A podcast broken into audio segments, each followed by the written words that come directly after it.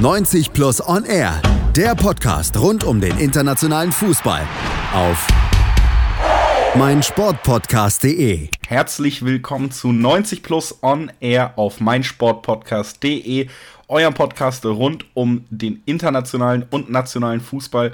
Und wir sind im internationalen Geschäft angelangt. Letzte Woche waren wir im nationalen, haben über Freiburg geredet.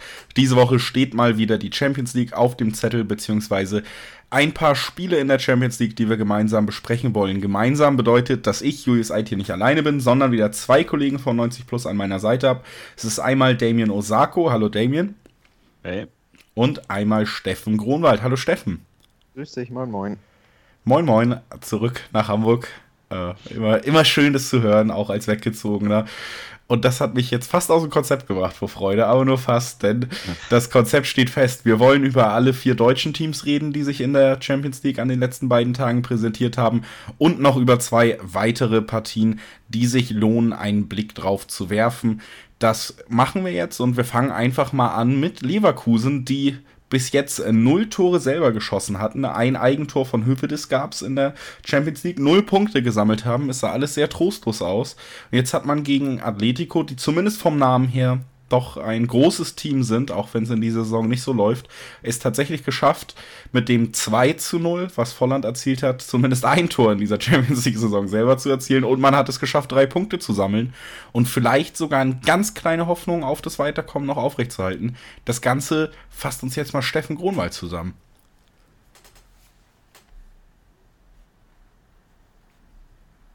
Unglücklich, sag ich mal, in die neue Champions League-Saison.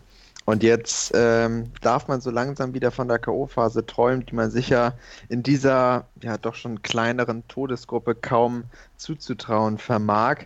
Äh, Leverkusen spielte nach den ersten enttäuschenden Auftritten der Champions League endlich mal über weite Strecken einen wirklich guten, soliden Fußball. Das war jetzt bei Weitem nicht überragend, aber man kontrollierte die Partie eigentlich über zwei Drittel der gesamten Spielzeit und war dementsprechend auch feldüberlegen. Große Gefahr gab es vor allen Dingen nach eigenen Standards. Atletico schaffte es nicht, die eigenen Eckbälle zu verhindern, also Leverkusens Eckbälle zu verhindern und dann souverän zu klären. Da fehlten oftmals nur wenige Zentimeter zur schon frühen Führung. Ähm, die passierte dann im Laufe der ersten Halbzeit. Da war es dann ein Eigentor von Thomas Partey, der ja auf sehr kuriose Art und Weise den Ball ins eigene Netz befördert. Da stimmte eigentlich so ziemlich gar nichts beim Timing. Und so war dann auch der sonst überragende Jan Oblak äh, geschlagen. Mit dieser Führung ging es dann in die Pause. Volland schaffte es zehn Minuten nach Wiederanpfiff de, die vermeintliche Vorentscheidung zu erzielen. Ein straighter Angriff über die Außen, Ball wurde dann flach in die Mitte gespielt und Volland war dann am gedankenschnellsten, nahm den Ball einmal an und schoss ins lange Eck. Ähm, Leverkusen verwaltete im Anschluss die Partie eigentlich nur noch, dezimierte sich aber auf äußerst dümmliche Weise selber, indem Amiri zehn Minuten vor dem Ende an der Außenlinie mal die Brechstange ausholte und ja, seinen Gegenspieler Rüde zu Boden beförderte. Ob das jetzt wirklich rot sein musste oder nicht, ist schwierig zu bewerten, aber ich glaube schon äh, aufgrund der Rücksichtslosigkeit in der in der Grätsche und auch die Gefahr, seinen Gegenspieler wirklich gefährlich zu verletzen, dass man Rot da schon ziehen kann. Morata schaffte es dann noch kurz vor Schluss zu verkürzen. Allerdings war es auch der Spanier, der in der 94. Minute die riesen, riesen Möglichkeit zum noch sehr glücklichen Unentschieden liegen, lag, äh, liegen las, wo Radetzky einen starken Reflex noch äh, herausholen konnte, um so den Ball abzuwehren. Ja, und äh, aufgrund dieses 2 zu 1 Sieges steht Leverkusen jetzt zwar immer noch auf dem vierten Platz in der Tabelle, hat aber deutlich bessere Chancen, zumindest in der Europa League, wenn nicht sogar noch in die K.O.-Phase der Champions League zu kommen. Man ist jetzt punktgleich mit Lok Moskau und darf sich aufgrund des direkten Duells mit Moskau und auch mit Turin noch kleinere Hoffnungen machen, zumindest in Europa überwintern zu können.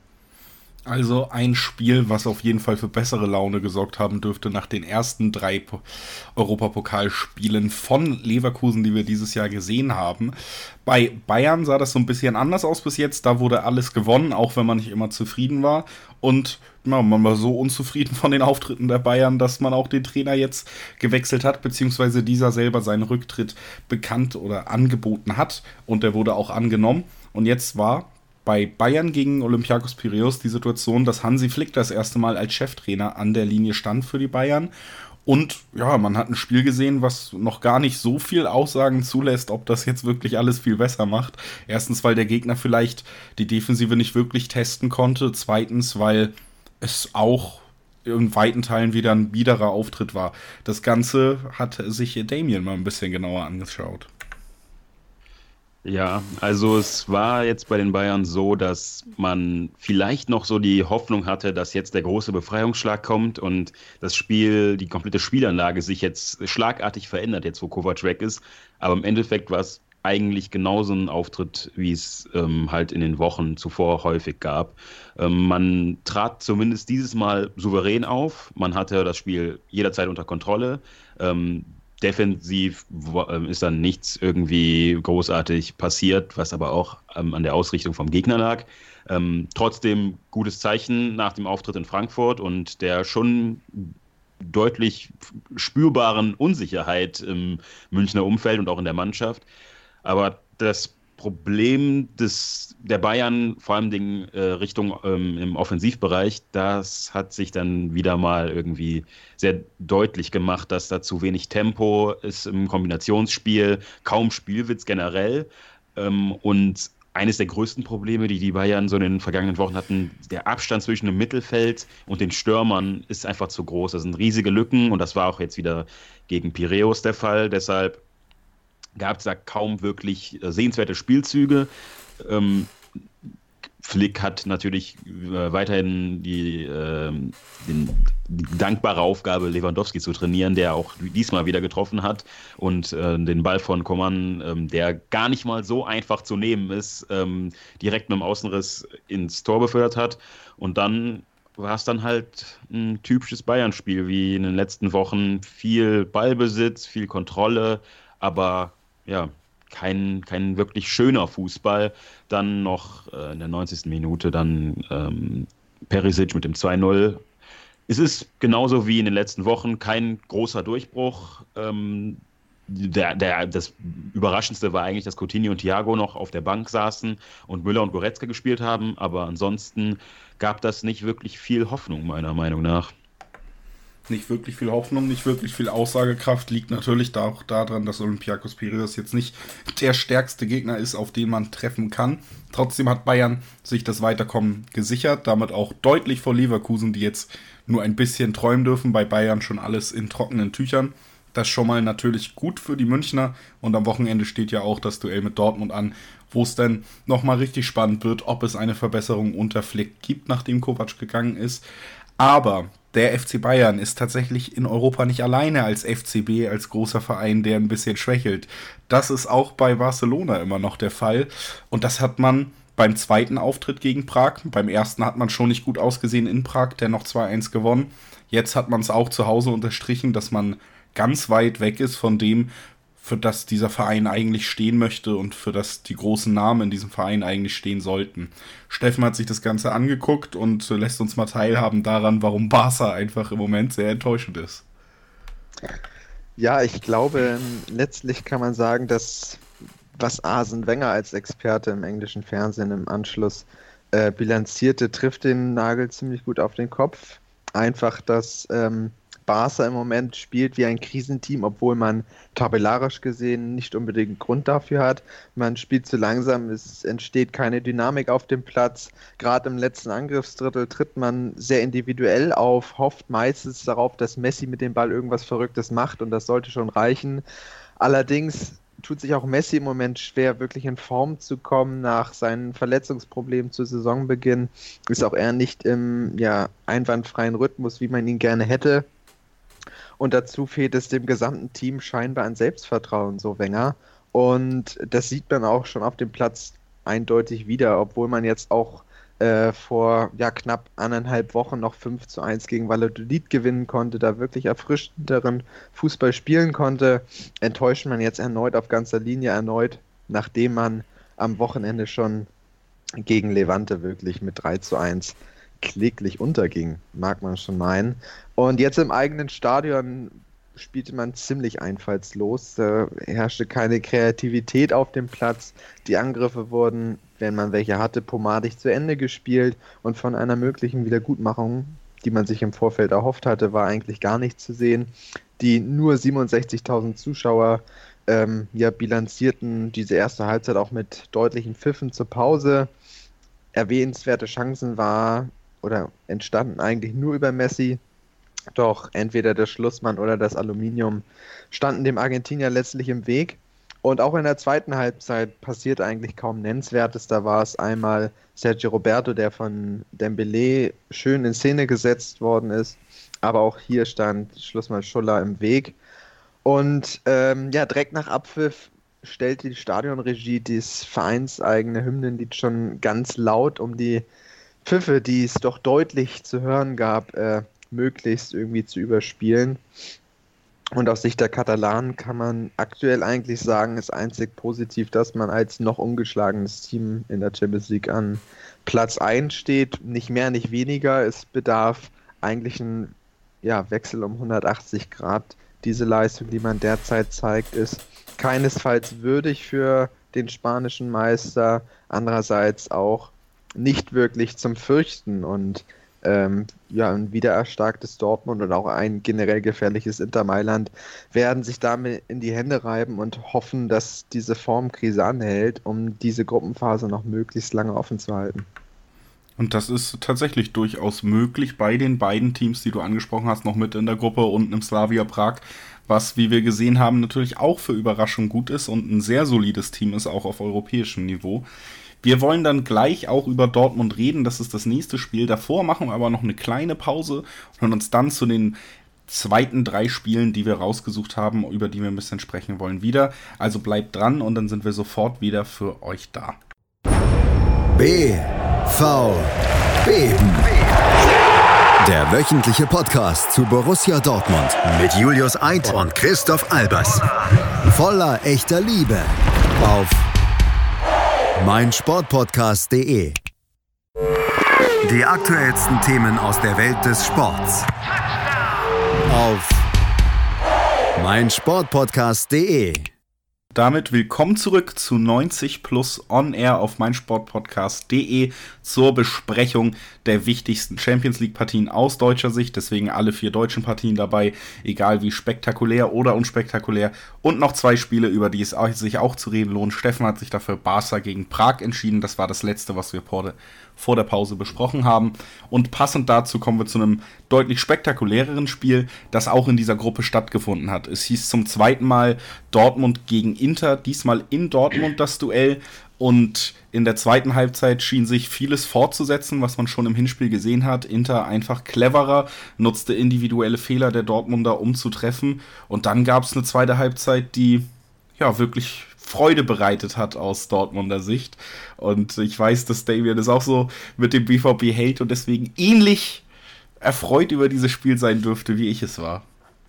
Definitiv. Also es war jetzt mal zum Klammern man noch die zweite Halbzeit gegen Wolfsburg aus, hat zum ersten Mal seit langem wieder auch Fußball Spaß gemacht.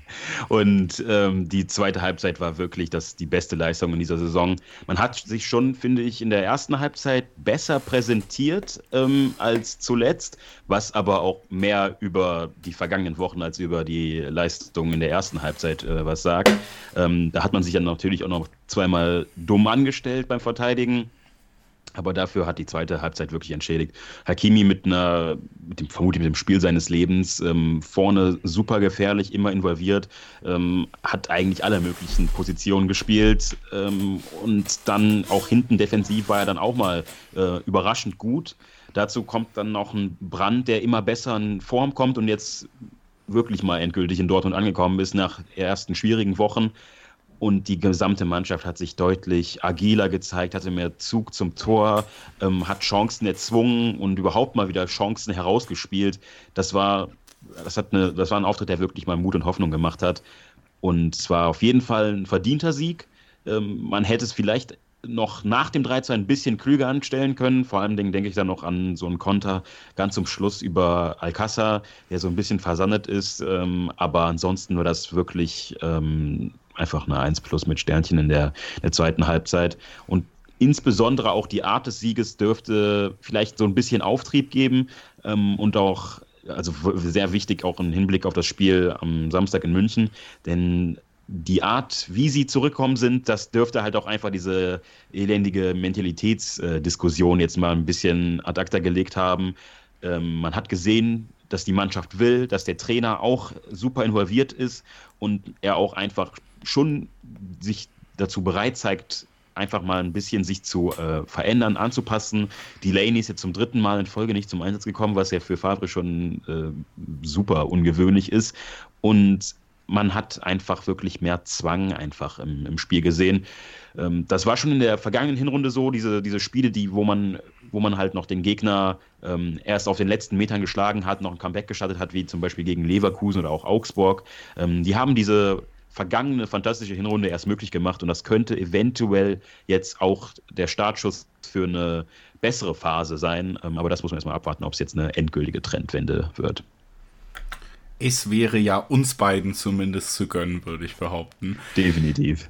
Und es war das deutlich spektakulärere Spiel in dieser Gruppe. Wir haben darüber geredet. Barca noch ungeschlagen an der Tabellenspitze. Dennoch wenn man die Leistung jetzt von Barca gesehen hat, vielleicht gar nicht mehr der designierte Tab äh, Sieger dieser Gruppe am Ende, denn jetzt kommen ja auf Barca eben noch die Rückspiele gegen Dortmund und Inter zu, die sich beide zumindest in Teilen so präsentiert haben, dass die Barca durchaus gefährlich werden könnten. Eine spannende Gruppe, aber das war ja eigentlich auch schon bei der Auslosung klar, wenn man diese Namen gesehen hat. Und wer richtig mitgezählt hat, weiß, dass ein deutscher Verein noch fehlt, den wir noch zu besprechen haben.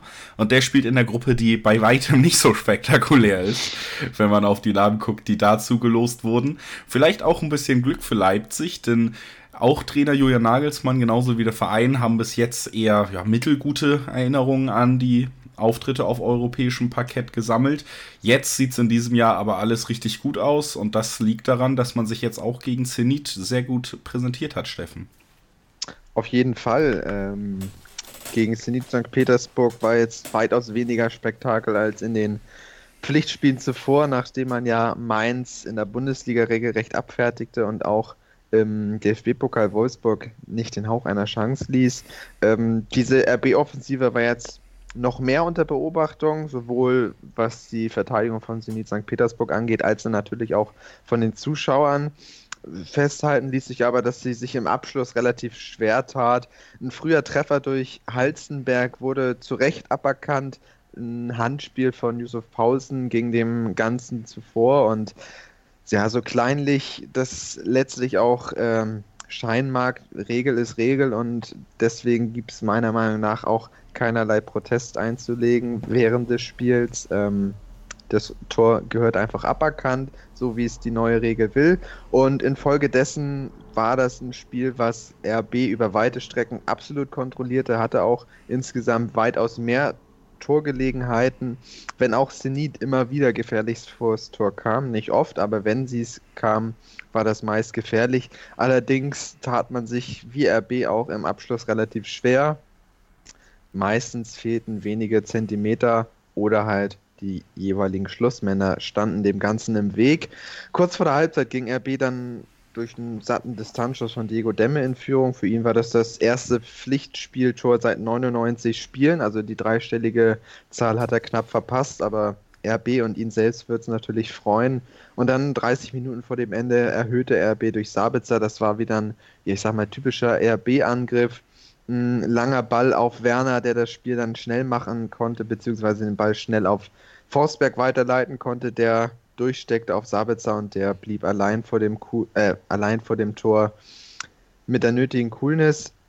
Und dementsprechend war das Spiel dann eigentlich schon 30 Minuten vor dem Ende entschieden. Zenit hatte vereinzelte Konterchancen, allerdings zeigte sich RB auf international Schatz, ich bin neu verliebt. Was? Da drüben. Das ist er. Aber das ist ein Auto. Ja, eben. Mit ihm habe ich alles richtig gemacht. Wunschauto einfach kaufen, verkaufen oder leasen. Bei Autoscout24. Alles richtig gemacht. Auf einem Niveau, wie man es selber mag, äh, sagen mag, endlich mal souverän genug und ließ nichts anbrennen, sodass man mit diesem 2 zu 0 Sieg weiter an Platz 1 steht. Und allerbeste Chancen auf die K.O.-Phase hat. Und das wäre ja für Leipzig ein ziemlicher Erfolg jetzt unter Nagelsmann. Und äh, von daher hält auch Leipzig die deutsche Fahne im Moment etwas oben. Das tun sie souverän, das Spiel dann eben über die Bühne gebracht. Eine gute Ausgangssituation auch für Leipzig. Wir haben so ein bisschen irgendwie die Aufteilung gehabt, dass Steffen die souveränen oder die eher enttäuschenden Spiele, was Barca angeht, hat. Damien hatte eben schon BVB Inter, ein sehr spektakuläres Spiel, fand ich an diesem Spieltag. Zeitgleich wurde allerdings noch ein Spiel abgeliefert, das ähnlich, naja, lass uns ehrlich sein, noch spektakulärer war und vielleicht das Highlight dieses Spieltags. Für mich war es das im Nachhinein, auch wenn ich es live nicht sehen konnte, da Dortmund gespielt hat. Ich habe es mir dann nochmal ganz angeguckt tatsächlich und das war es auf jeden Fall wert. Chelsea gegen Ajax war das Spiel der Woche, würde ich behaupten. Würdest du auch behaupten, Damien? Definitiv. Ich habe es mir dann auch nochmal danach, nach dem Dortmund-Spiel auch nochmal komplett äh, angeguckt und es war wirklich lohnenswert ähm, zwei junge, talentierte und auch hungrige Teams, die aufeinander getroffen sind mit einem ja auch offenen Visier. Und vor allem den Ajax äh, hat mich mal wieder imponiert. Sie haben schon generell auch, wenn ich an das Auswärtsspiel in Valencia denke, was sie dieses Jahr schon wieder spielen, ist einfach herausragend, ähm, wirklich im Stil einer Spitzenmannschaft. Und Chelsea kam äh, teilweise gar nicht mehr hinterher, ähm, obwohl Chelsea eigentlich eine gute Form hat, ähm, wurden sie schon teilweise einfach überrumpelt. Und das Spiel hatte eigentlich echt alles, ähm, auch an strittigen Szenen und auch an kuriosen Eigentoren, wie zum Beispiel das von Kepa, ähm, nachdem Ziyech da diesen Freistoß einfach äh, wunderschön da an Pfosten gezogen hat. Mm, dann in der zweiten Halbzeit hat Chelsea schon die Aufholjagd gestartet mit dem ähm, Anschlusstreffer zum äh, 2 zu 4. Und dann kam halt dann vermutlich, also die, Szene des Spiels mit dem doppelten Platzverweis, wo erstmal Daily Blind ähm, ja nochmal nachgeht äh, nach einem Zweikampf und dann vom Platz fliegt im Nachhinein und Feldmann dann noch den Ball an die Hand bekommt und es Elfmeter gibt. Ähm, den Platzverweis für Blind finde ich berechtigt und bei Feldmann bin ich mir ähm, bin ich mir ziemlich unsicher. Erstens, weil ich einfach mit den äh, Handregeln jetzt mittlerweile komplett raus bin. Und zweitens auch einfach ähm, angesichts der ohnehin schon äh, schwierigen Situation für Ajax in diesem Moment, ähm, hätte ich mir schon ein bisschen mehr Fingerspitzengefühl gewünscht. Auch einfach ähm, aus der Sicht eines neutralen Zuschauers, dass das Spiel nicht komplett äh, jetzt so kippt, dass beide Mannschaften noch halbwegs auf Augenhöhe agieren können. Ähm, so gab es dann ähm, für Ajax 20 äh, Minuten, die sie zu neunt bestreiten mussten und Chelsea dann noch zum Ausgleich gekommen ist und sogar noch den Treffer zum 5-4 erzielt hat, aber der dann auch wieder vom Videoschiri gecancelt worden ist. War ein wirklich herausragendes Spiel, ähm, hat super viel Spaß gemacht zuzugucken, insbesondere auch, weil Ajax auch noch äh, zu neunt noch den Weg in die Offensive gesucht hat, was äh, einfach nur sehr, sehr toll ist. Ähm, davon sieht man heutzutage relativ wenig, auch bei den ganzen Spitzenteams, die ein bisschen ähm, ja, Probleme haben gerade. Und das, äh, wenn man sich Ajax auch in der Liga einfach mal anguckt, da wird das super schwierig sein, Ten Hag nochmal zu halten. Ähm, er, würde, er wird definitiv im Sommer super viel begehrt sein. Mal abgesehen vom äh, FC Bayern, könnte ich mir ihn auch echt sehr, sehr gut bei Barca vorstellen. Er würde alles dafür mitbringen. Ähm, und äh, das wäre auch nochmal schön, vielleicht noch die letzten Jahre Messi unter einem Trainer wie Ten Hag zu sehen. Das wäre wirklich schön und dieses Spiel verleitet auf jeden Fall zum Schwärmen. Ist auf jeden Fall auch eine Empfehlung wirklich mal für ein Spiel, was man sich trotz Ergebnis auch nochmal komplett im Real Life angucken kann. Das war unsere Rückschau. Und auch zu dem Spiel Chelsea Ajax würde ich nochmal so zumindest den Tipp geben Richtung Wochenende, wenn eure Stimmung noch nicht ganz so gut ist, guckt euch zumindest einmal das Kepa-Eigentor an. Da dürftet ihr ein breites Lächeln im Gesicht haben bei der Aktion. Ähm, und das habt ihr jetzt aber hoffentlich auch nach diesem kleinen Podcast hier mit uns. Wir haben über sechs Champions League-Spiele kurz gesprochen, kleines Roundup gemacht vom vierten Spieltag in der Champions League für den fünften, für den sechsten. Für alle K.O.-Runden werden wir das auch hier tun bei 90 Plus On Air. Also ein weiterer Grund, uns treu zu bleiben, falls ihr Bock auf sowas habt. Und das habt ihr hoffentlich. Als erstes bedanke ich mich bei Damien und Steffen, dass ihr dabei wart. Danke. Danke dir. Gerne. Und dann bedanke ich mich natürlich bei euch allen, die einschalten wenn man das bei Podcasts so sagt. Ansonsten einfach auf Play drücken. Danke, dass ihr dabei wart. Wir hören uns bald wieder. Tschüss. 90 Plus On Air der Podcast rund um den internationalen Fußball auf meinsportpodcast.de. Werkskantine am Wasserturm. Der Fußballtalk über Bayern 04 Leverkusen. Alles zur Werkself. Hörst du kontrovers, offen und meinungsstark in der Kantine mit Kevin Scheuren. Werkskantine am Wasserturm. Auf meinsportpodcast.de. Schatz, ich bin neu verliebt. Was? Drüben. Das ist er. Aber das ist ein Auto. Ja, eben. Mit ihm habe ich alles richtig gemacht. Wunschauto einfach kaufen, verkaufen oder leasen. Bei Autoscout24. Alles richtig gemacht.